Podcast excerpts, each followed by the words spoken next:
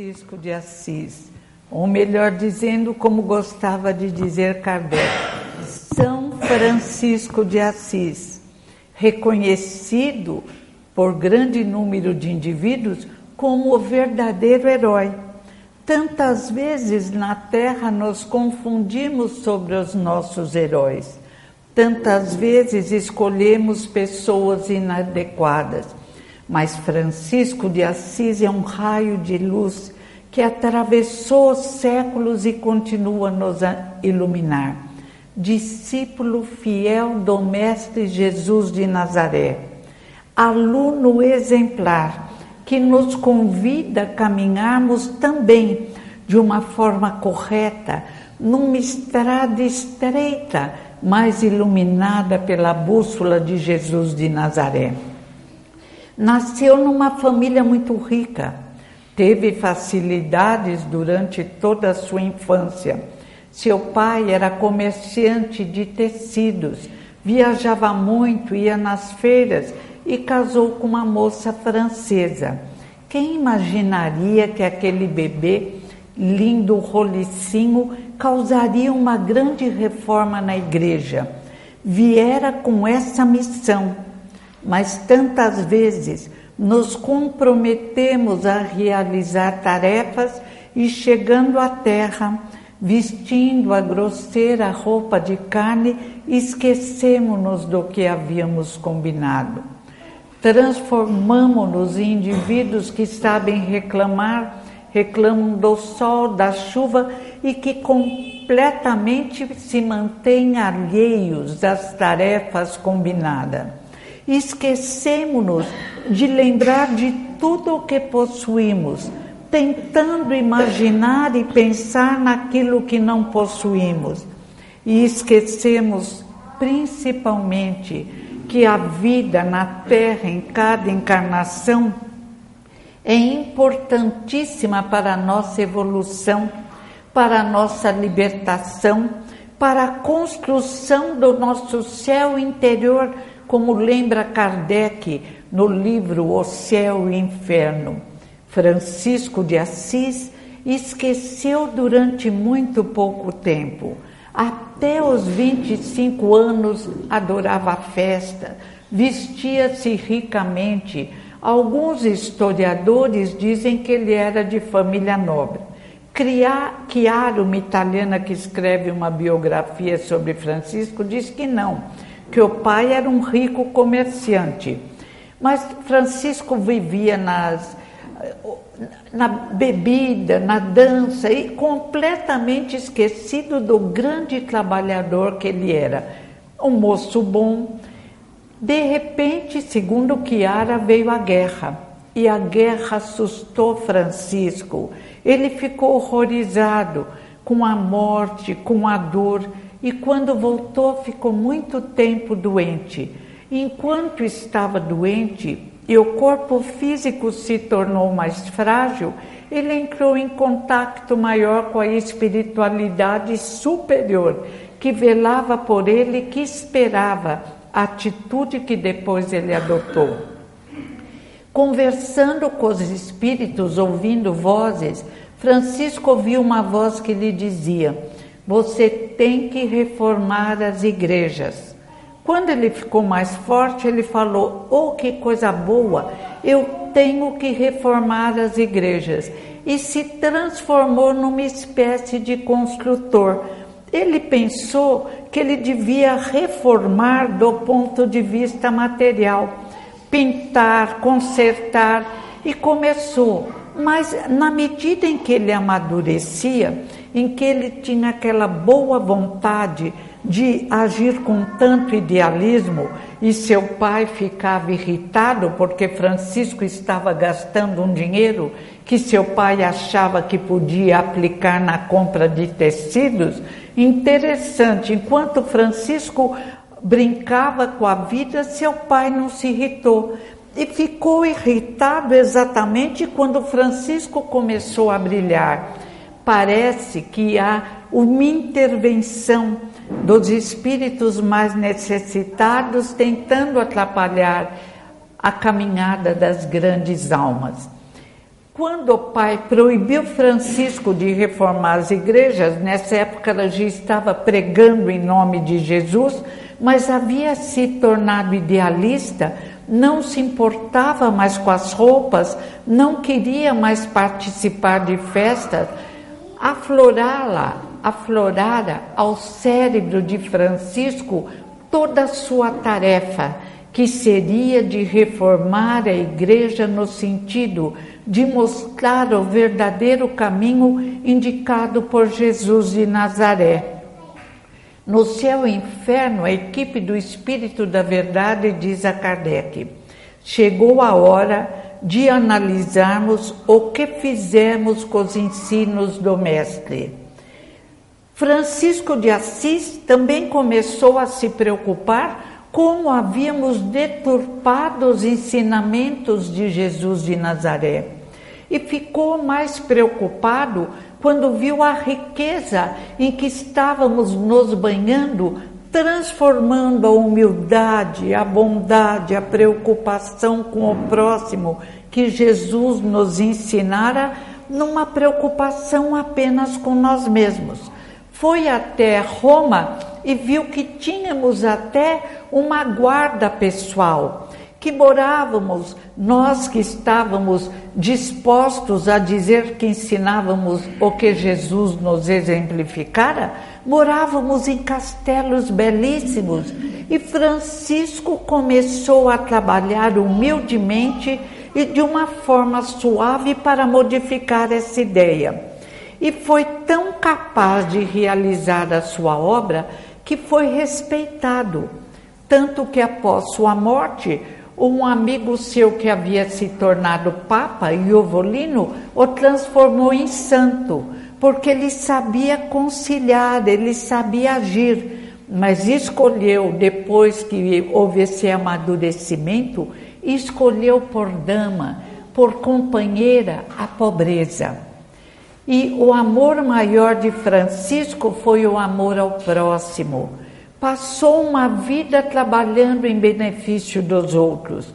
Certa vez foi até a Alemanha, mas não falava alemão, foi mal compreendido, quase apanharam, então voltou para sua terra e continuou.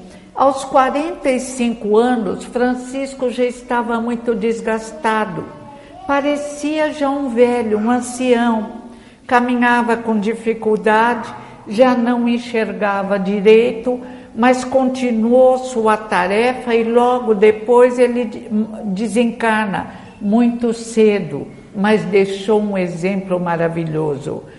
Conversava com os pássaros e os pássaros nos ouvem e todos os animais à nossa volta nos compreendem, principalmente os domésticos.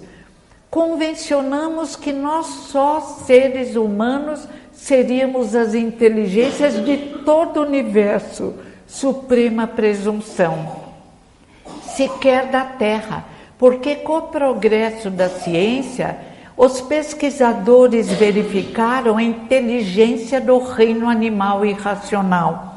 Ficaram fascinados com a inteligência dos golfinhos, ficaram fascinados com a organização social dos lobos compreenderam a inteligência dos pássaros que dão aula para os seus filhinhos, que conversa e se compreende. Ficaram encantados, como lembra Allan Kardec em A Gênese, no capítulo Gênese Orgânica, com a organização social das abelhas. Como, levada pelos instintos, elas agem sempre de forma correta como o amor que as abelhas demonstram mostra a capacidade de inteligência embrionária, sim, mas existente em toda a criação divina. Francisco já sabia disso e Francisco dizia com tanta propriedade aos meus irmãozinhos menores, o meu irmão lobo, a minha irmã pomba, e considerava a própria terra sua irmã, respeitando o sol, a lua, as estrelas, um espírito superior. Séculos se passaram. E neste século de luzes e sombras, século 21, começamos a compreender melhor este grande espírito, São Francisco de Assis, que ainda nos convida a pedir a Deus, nosso Pai, que nos auxilie a nos transformarmos em indivíduos melhores, porque nos convém porque o nosso livre-arbítrio, que ainda é muito estreito, como diz o livro dos Espíritos, porque somos muito pequenos, crianças em desenvolvimento, mas o nosso livre-arbítrio nos permite escolher. E Francisco pede ao Senhor que permita escolhermos o amor, o perdão, a alegria de viver e a marca maior de São Francisco de Assis era a alegria de viver, a gratidão a Deus por tudo que recebera. Andava humildemente vestido e até hoje os franciscanos nos encantam, porque em Roma eles tomam conta das catacumbas, realizam os serviços mais humildes, se vestem de uma forma muito simples, com sandálias roupas mais escuras e continuam a realizar um serviço de amor. O Papa Francisco, que escolheu este nome em homenagem a Francisco, é jesuíta. E ele se caracteriza, os jesuítas, por se interessarem muito pelo estudo, por divulgar o estudo. Mas o Papa tem um comportamento exemplificado por São Francisco de Assis. O estudo visa desenvolver o homem de bem. Estudar sim, compreender sim, ler todos os livros que possam nos auxiliar. E segundo o que Ara, não sei se é verdade nem poderemos saber, só os pesquisadores, Francisco adorava ler. E adorava história de verdadeiros heróis, os heróis da Távola Redonda, o rei Arthur, Passou uma vida dedicada também a estudar, mas a preocupação maior de São Francisco de Assis era amar ao próximo como a si mesmo, é auxiliar o próximo no seu crescimento, é permitir ao próximo a extinção de depressões, de sofrimentos vários, de angústia, é dilatar aquela visão a qual o Espiritismo nos convida na compreensão da finalidade da vida, do sentido da vida. Depois que ele compreendeu os ensinamentos de Jesus, aliás, afloraram no seu cérebro de encarnado, depois que o seu espírito forte superou a fragilidade da carne, nunca mais Francisco se confundiu sobre como viver na terra de acordo com os ensinamentos de Jesus de Nazaré. Viveu lindamente, pregou todos os exemplificou e pregou os ensinamentos do mestre de Nazaré. Passou uma vida doando, doando sua alegria, doando o seu sorriso e dizia aos seus discípulos: o maior dom que o indivíduo pode ter é a alegria, porque a alegria é uma gratidão a Deus por tudo que temos recebido, por estarmos numa terra maravilhosa, cercados de beleza. Não temos o que reclamar, temos que sorrir desde a hora em que levantamos até a hora em que deitamos. Os ensinamentos de São Francisco de Assis aluno fiel de Jesus de Nazaré, nos mostram que depois de uma vida plena de amor e de serviço ao próximo, Francisco se projetou nas dimensões luminosas que envolve o planeta Terra e nem poderia ser de outra forma. E esta é a lição maior que a doutrina espírita nos traz que mestres, grandes mestres enviados por Jesus nos trouxeram através dos séculos e que tantas vezes nós nos recusamos a ouvir. Diante de uma escolha, de um caminho estreito, mas iluminado pela bússola de Jesus, e de outro caminho, meio escuro, mas cheio de atrações, de sensações primárias, de possibilidade de se entregar aos instintos que herdamos dos animais durante séculos. Escolhemos o caminho aparentemente mais largo, mas que trazia dentro dele armadilhas terríveis que nos conduziram aos descaminhos da dor, dos sofrimentos vários. Criamos, diz Kardec, no seu livro Céu e Inferno, criamos aquilo que desejamos. O céu e o inferno não existem, são criações nossas.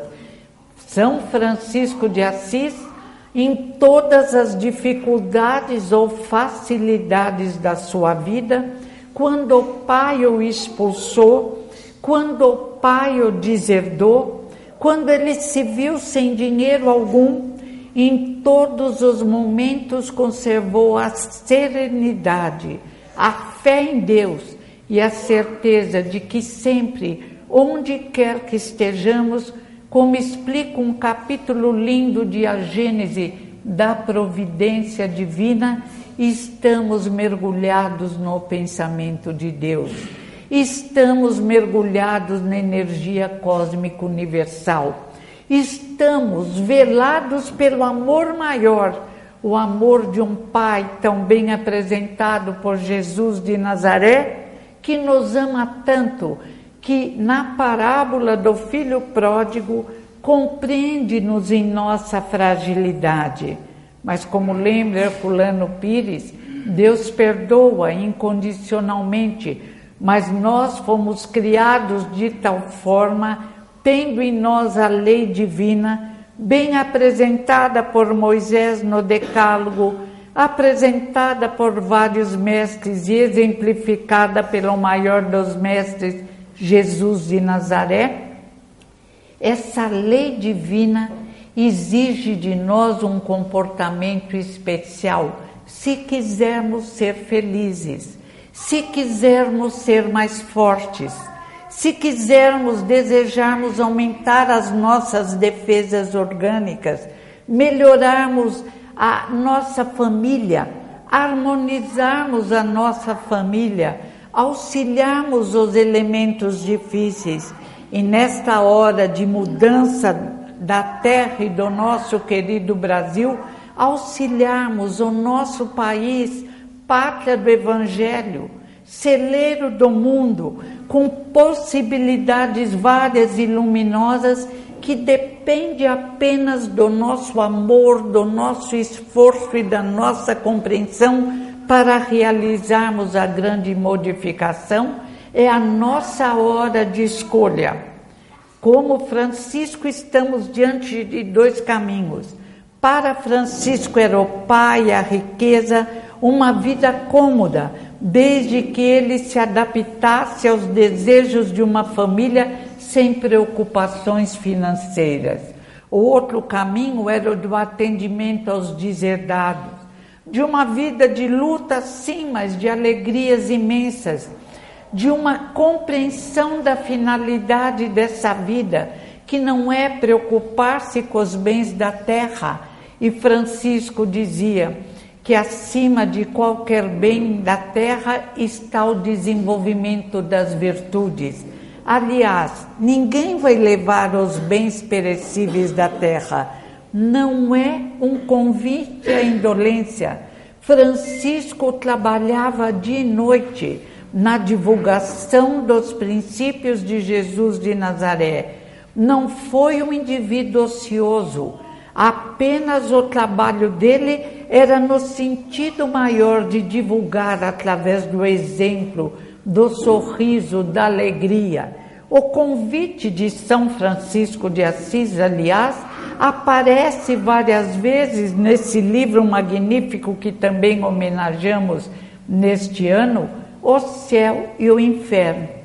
Também o senhor Sanson, quando desencarna, pede licença para escrever um bilhete aos que ficaram. E o que que o senhor Sanson escreve através da psicografia, através de um médium? No tempo de Kardec usaram as cestinhas, depois um lápis, quando o espírito se comunicava através do lápis. No Brasil, houve um desenvolvimento maior da psicofonia. Por que, diz Herculano, era muito grande o número de analfabetos. Mas a psicofonia eu amo muito porque a gente sente mais o espírito. Há uma modificação até na voz. É como se a máscara do espírito se moldasse, diz Herculano no livro Mediunidade, Vida, Comunicação, sobre o rosto do médium. E nós sentimos o modo de falar, sentimos a personalidade. É um fenômeno magnífico que ocorre inconscientemente em todos os instantes da nossa vida. Estamos mergulhados na energia universal, ligados pelo pensamento. E a parapsicologia hoje reconhece, através de Luisa Heine, Joseph Heine, como outros reconheceram, William Crookes, Charles Sichet, reconhece que mentes de físicas e extrafísicas se comunicam, queiramos ou não. E nossas mentes se comunicam até com todos os nossos irmãozinhos do nosso querido planeta Terra. É comum um cãozinho doméstico sentir antipatia e simpatia. É comum os pássaros se aproximarem ou não de determinados indivíduos. Carregamos à nossa volta aquilo que nós somos. Os espíritos desencarnados e os indivíduos mais sensíveis olham-nos, chegam perto e compreendem aquilo que sentimos, aquilo que nós somos. Não há maquiagem, não há plástica, não há forma de disfarçar. Por isso, o convite dos mestres enviados por Jesus, entre os quais brilha essa estrela preciosa de Assis, Francisco, é que nos tornemos melhores, independente da veste, de dentro para fora. Porque o nosso espírito é tudo que somos, centelha etérea, cuja cor varia do vermelho ao rubi vivo, é que faz com que nosso corpo físico, nosso corpo de energia, de luzes ou sombras, conforme a nossa escolha, consiga se transmitir e se fazer sentir para aqueles que estão ao nosso redor. Hoje, ouvindo as músicas sobre São Francisco de Assis, em todos os instantes da nossa vida, fazendo uma oração a esse irmão especial que deixou tão bons exemplos, sentimos uma modificação na nossa atmosfera psíquica e no mundo à nossa volta. E este é o convite de todos os irmãos mais velhos, que aprendamos a utilizar a força do nosso pensamento para que no aqui, no além, em qualquer ponto deste universo magnífico que nos encanta, nos fascine, nos acolhe, possamos nos sentir felizes. Todo indivíduo que se feche em si mesmo, que mergulha em si mesmo, que só se preocupa com seus pequenos problemas que desaparecerão no tempo e no espaço, todo indivíduo que constrói a cabana escura do orgulho e do egoísmo não pode ser feliz. Todo indivíduo que não acredita na força inteligente e superior que dirige nosso destino que nos ampara sempre que necessário, que não tem fé, que se expressa num materialismo absurdo, pensando apenas, como dizia Jesus, no que comer, no que vestir, não pode ser feliz. Século magnífico de raio laser, de célula-tronco, de descoberta de planetas parecidos com o nosso de desvendar, desvendamento de um mundo de luzes, de diamantes, como disse uma música hoje, de um universo precioso que nos encanta, todo iluminado, com cores várias, com flores, com desenhos maravilhosos, e ao mesmo tempo, século em que um grande número de indivíduos nunca leu uma palavra de Francisco, não compreendeu e caminha cabisbaixo, o corpo coberto de preocupação, o rosto desabando, os olhos tristes. E tantas vezes no metrô eu penso: por que não surge alguém que coloque uma música ou que cante uma música? Por que não surge um moço com violão cantando uma música que consiga alegrar, que consiga fazer com que desviem o pensamento escuro voltado para problemas que desaparecerão, que não são eternos. Por que não surge, como às vezes víamos na França, um indivíduo que traga alegria, paz? Mas cada um está caminhando para a sua autonomia. Educação deve desenvolver autonomia. Cada um de nós é responsável por nosso crescimento, por nossa capacidade de ser feliz, por nossa capacidade, como nos ensinaram tantos irmãos e demonstrou Francisco de Assis, de nos momentos difíceis transformarmos o momento difícil num momento de aprendizagem.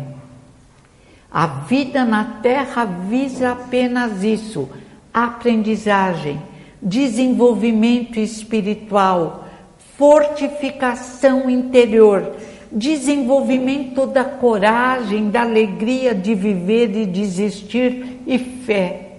Porque olhando o mundo à nossa volta, sentimos a organização perfeita de uma inteligência inimaginável, nosso Criador, e nós, criados à imagem e semelhança de Deus, temos a possibilidade de agir sobre a energia cósmica na qual estamos mergulhados, criando, como Francisco fez, indivíduos mais felizes, iluminando a nossa família auxiliando a todos a conseguir o crescimento espiritual, demonstrando força, coragem, alegria que outrora demonstrávamos no erro, agora na hora do acerto. Outro dia eu falei para uma auxiliar minha, eu falei, gozado, quando você faz coisas erradas, você é tão criativa e, e fala sobre tantos caminhos, por que quando chega numa hora de dificuldade você não quer mais ter coragem?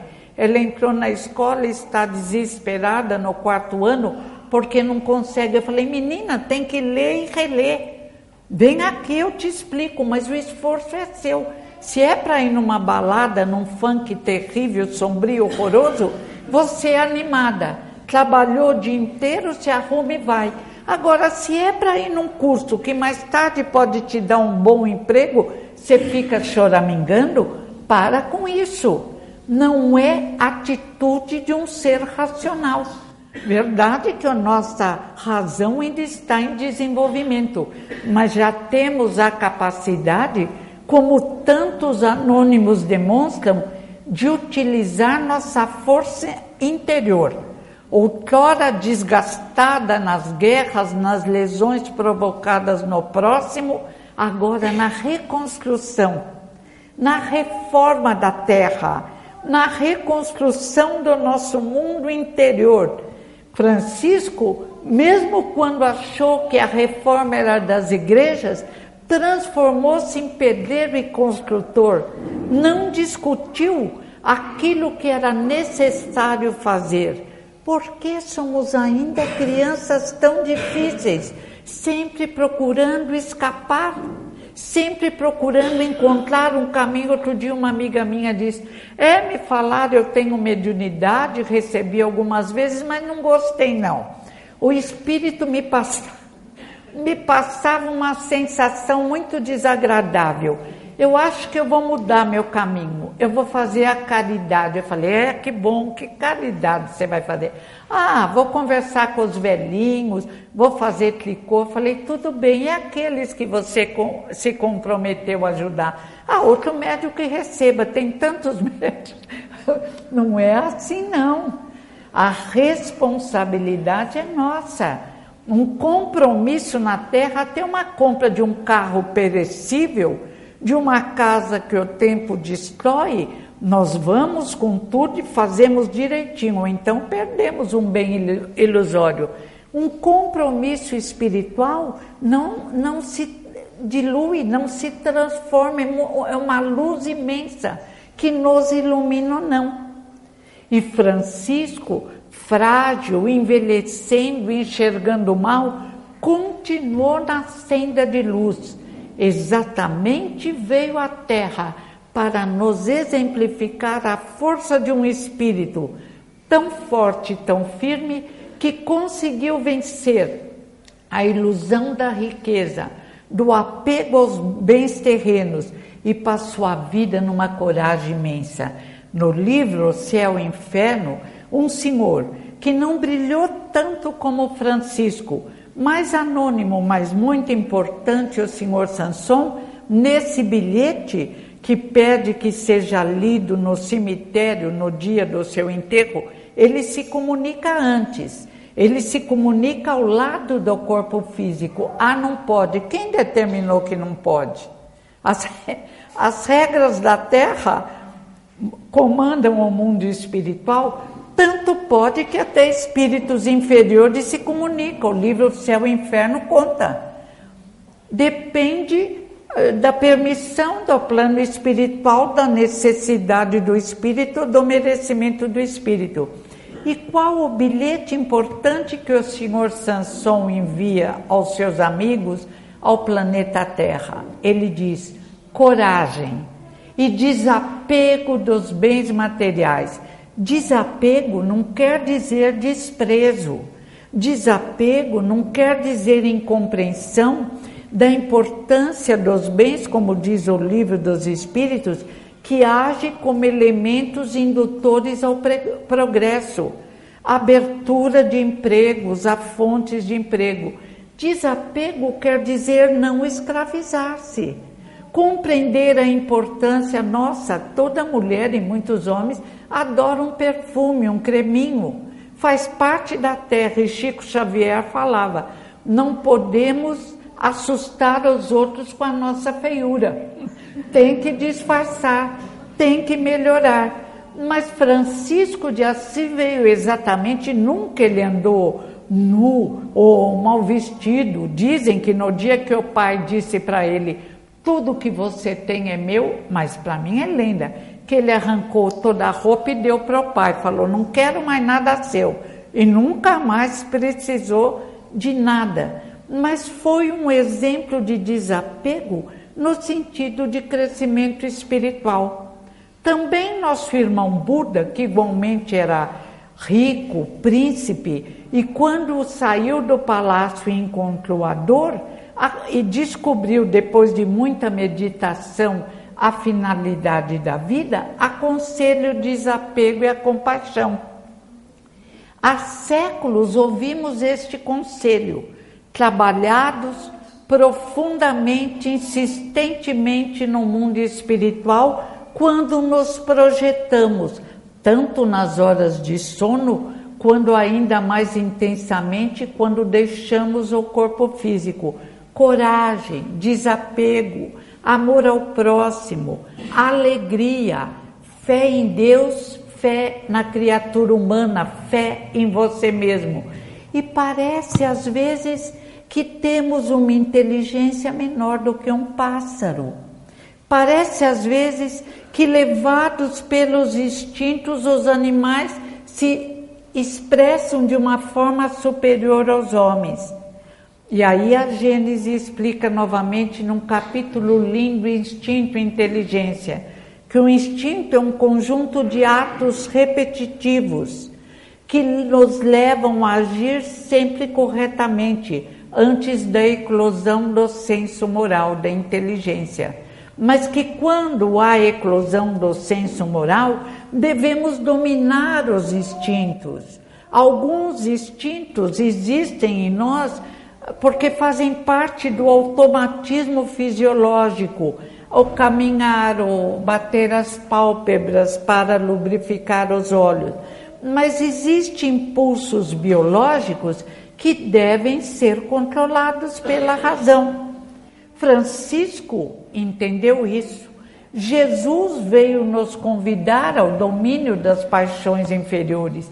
A ciência hoje, através de neurologistas, médicos vários, nos cardiologistas, nos convida a dominarmos as paixões inferiores. Ontem ou antes de ontem ainda eu vim ia naquele programa Bem-Estar, os males que os, as paixões causam ao nosso coração, a essa máquina física maravilhosa. As paixões, ou, ou a, aquele amor possessivo, ai, quando um cônjuge larga do outro, quase morre. E o médico falou: realmente despedaçamos o nosso coração. Francisco se desgastou, mas num dos livros de André Luiz, André Luiz conta que, acho que é nosso lar, que quando ele conheceu um outro desencarnado e falaram para ele: olha, ele veio antes da hora porque desgastou o corpo físico. Ele falou: ah, como eu? Aí ele ficou envergonhado. Que falaram para ele: não, você não, você desgastou só em favor de você mesmo ou seja, não quiseram falar. Como a maioria de nós, André Luiz era egoísta, mudou muito. Mas Francisco de Assis, como esse moço que André Luiz conheceu no mundo espiritual, desgastou-se em favor do próximo, desgastou-se em favor de um ideal, demonstrando ao Pai a sociedade fútil da época e a todos nós que temos o prazer de ouvir falar em Francisco, de ouvir sua prece maravilhosa, qual a finalidade da vida? Qual o sentido da vida? Como conseguimos ser felizes? Através do domínio das paixões inferiores. Se a inteligência é o conjunto de atos, se os instintos são o conjunto de atos que se repetem, a inteligência é o conjunto de atos improvisados que não se repetem, que ninguém são imprevisíveis. Pelo instinto diz a Gênese de Kardec. O João de Barro constrói sua casinha sempre do mesmo jeito e virado sempre do mesmo lado, para proteger do vento e da chuva. Pela inteligência, nós, seres humanos, construímos prédios magníficos, casas magníficas. Pelo instinto, João de Barro não erra. Pela inteligência, nós fazemos escolhas erradas muitas vezes e ainda convencionamos que o culpado é Deus, o culpado é o próximo ou encarnação passada.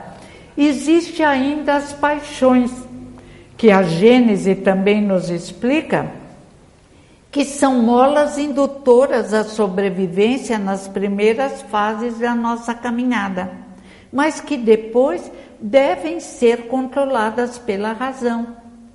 E quando nós vemos tantos jovens perdidos em campeonatos de bebida, nós sentimos as paixões ali violentas arrastando-os para desequilíbrios vários, exigindo encarnações dolorosas. E nessa hora nós pedimos a Francisco de Assis, que também andou um pouco de leve mergulhado nas paixões, mas que imediatamente saiu e veio fazer com que na terra penetrassem os raios de luzes que envolvem o universo e que encontram uma defesa daqueles que ainda estão em desequilíbrio, uma verdadeira couraça, impedindo, eu tenho a impressão que hoje, até a chuva, os processos naturais de uma natureza exuberante que de repente parece encolhida, porque precisa da nossa vibração de amor. Quantas vezes, quantos dias ficamos pesados, escuros, mergulhados em problemas tolos e até em problemas reais, enfrentando, não conseguindo enfrentar desafios naturais. Outro dia, meu companheiro desencarnou por problemas vários, já não era mais meu marido, mas era, continuava a ser meu grande amigo, meu companheiro. Tomávamos café todo dia, conversando sobre os filhos. Levava meu shopping, ia buscar, tinha um cuidado. Era agora um irmão, um filho querido, um pai muito amado. Um mês, em cinco dias ele se foi. E eu pensei, que bom que ele não está sentindo dor. Mas é isso que o Espiritismo nos ensina. Que espírita somos quando um ente amado tem o direito ao merecimento de partir e nós nos comportamos arrebatados pelas paixões. Tem uma amiga minha que há dois anos ela chora a partida de um filho que ela já sabe que está bem, que já mandou mensagens. Eu falo, menina, para com isso, isso é inveja do seu filho. E tem outros aí precisando de você. Então precisamos desenvolver a razão. Precisamos permitir a eclosão do senso moral. E como conseguiremos? Estudando, para depois praticar. O conhecimento vos libertará, disse Jesus.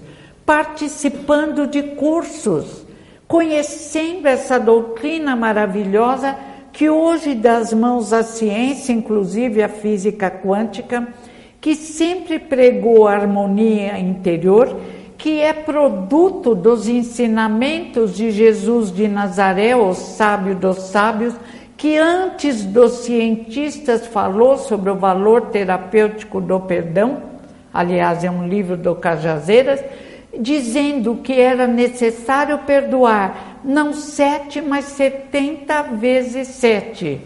Francisco nunca criticou os pais. Francisco perdoou o pai entendendo que o pai espiritualmente era uma criança, apegado aos bens materiais, orgulhoso do filho apenas quando ele se demonstrava um homem do seu tempo, enquanto Francisco transcendeu a sua época, transcendeu o seu tempo.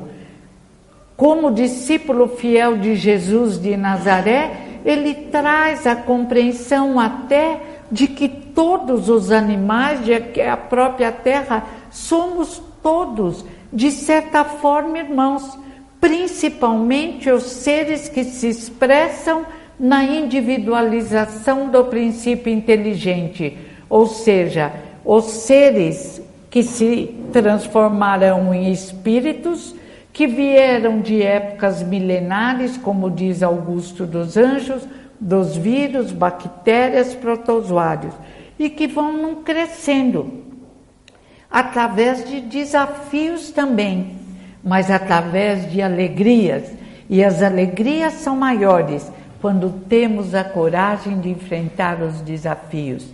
Eu gostaria de saber como a mãe de Francisco de Assis encarou essa mudança de 180 graus, tanto quanto Paulo de Tarso também realizou essa mudança.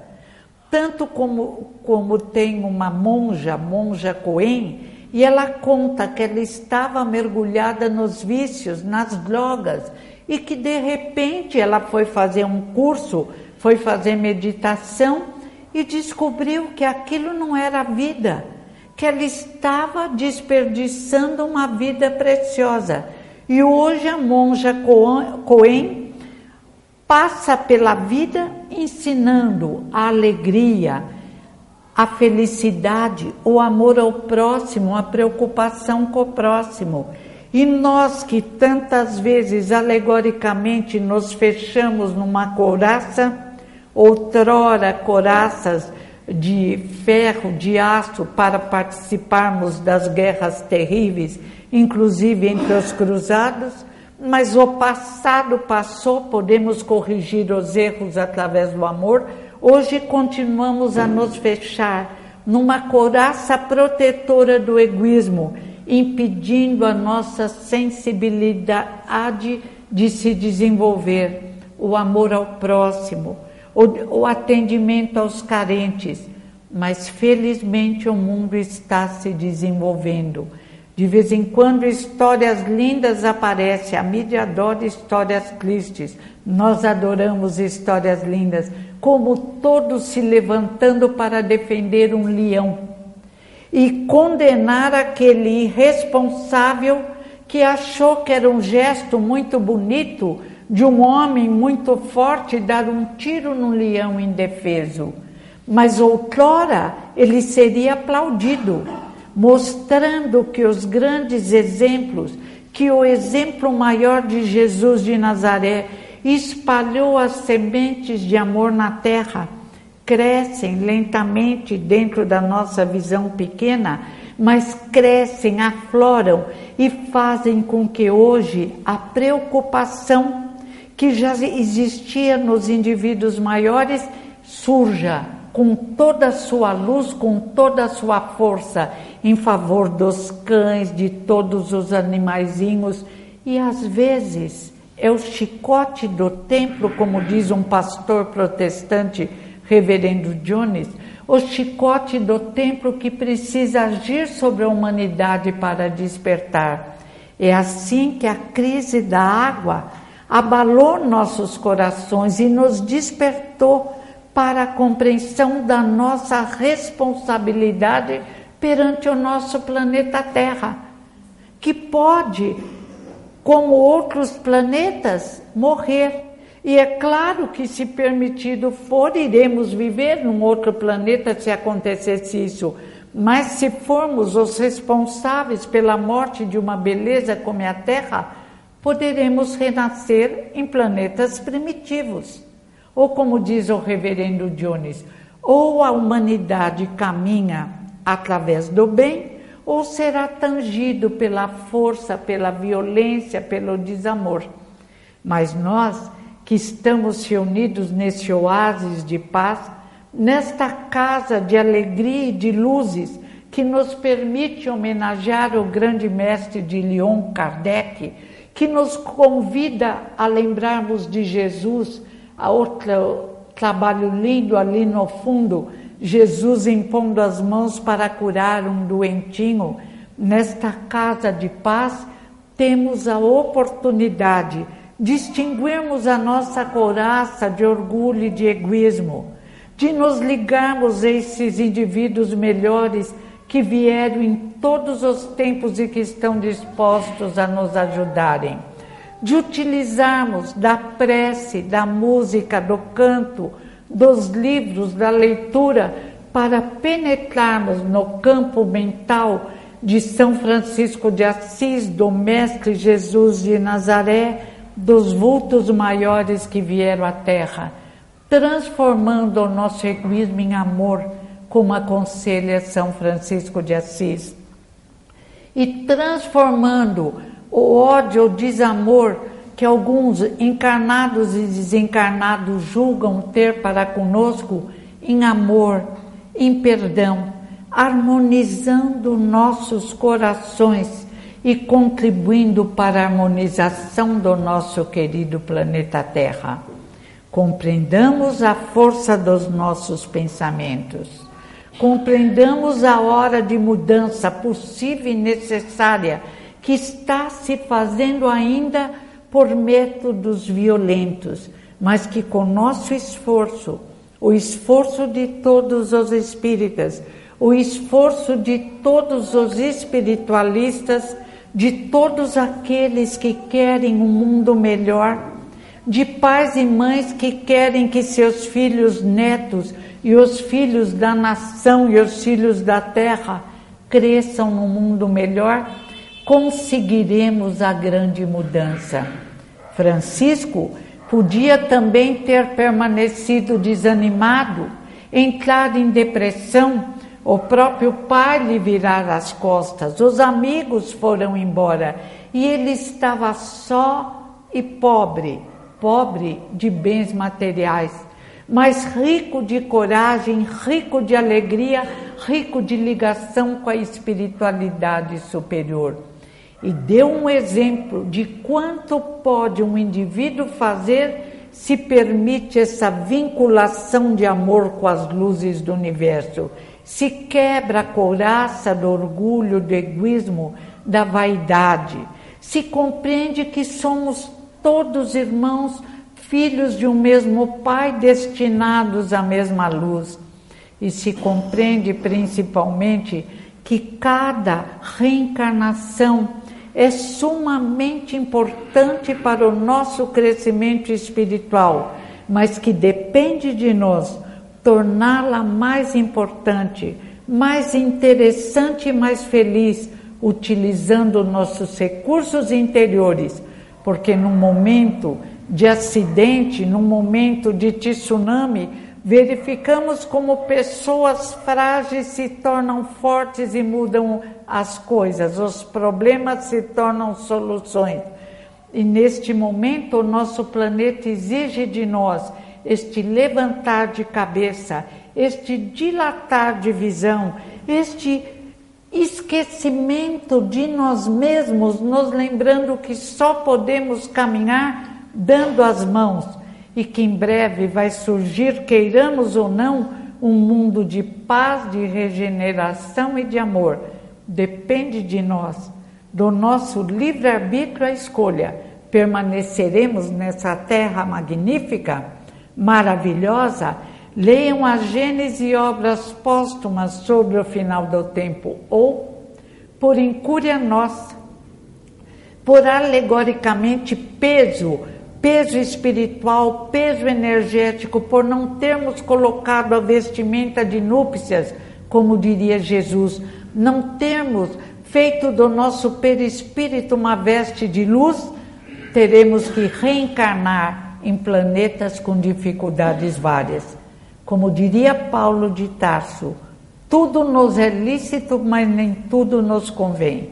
Convém estudarmos Jesus, praticarmos Jesus estudarmos Kardec e praticarmos Kardec, estudarmos Francisco de Assis, praticarmos os seus ensinamentos, se quisermos ser felizes. Está nas nossas mãos, depende apenas de nós. O convite nunca foi ao sofrimento e à dor, é de libertação da dor. O Espiritismo é o consolador prometido e o consolo que sentimos hoje deve ser distribuído com aqueles que amamos e com aqueles que julgamos não amar, mas que também amamos. Obrigada.